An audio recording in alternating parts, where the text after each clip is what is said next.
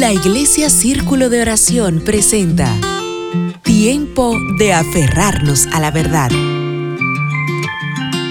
Todo el que escucha mi enseñanza y la sigue es sabio, como la persona que construye su casa sobre una roca sólida. Aunque llueva a cántaros y suban las aguas de la inundación y los vientos golpeen contra la casa, no se vendrá abajo, porque está construida sobre un lecho de roca. Sin embargo, el que oye mi enseñanza y no la obedece es necio, como la persona que construye su casa sobre la arena. Cuando ven las lluvias, lleguen las inundaciones y los vientos golpeen contra esa casa, se derrumbará con gran estruendo. Mateo capítulo 7, verso 24 al 27.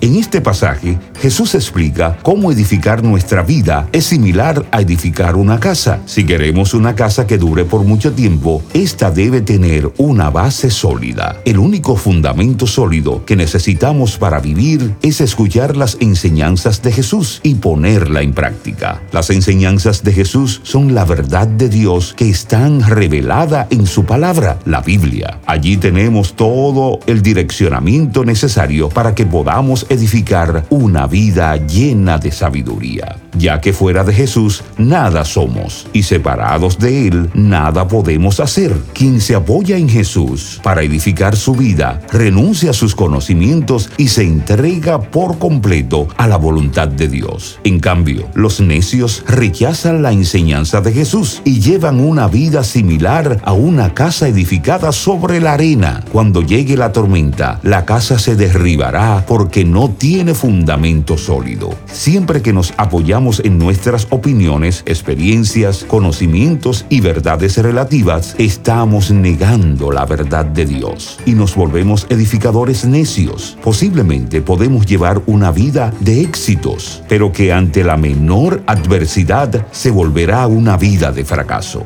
procuremos entender la voluntad de Dios y vivir sus enseñanzas. De este modo nos volveremos edificadores sabios. Si esta reflexión ha sido de edificación a tu vida, escríbenos iglesia arroba de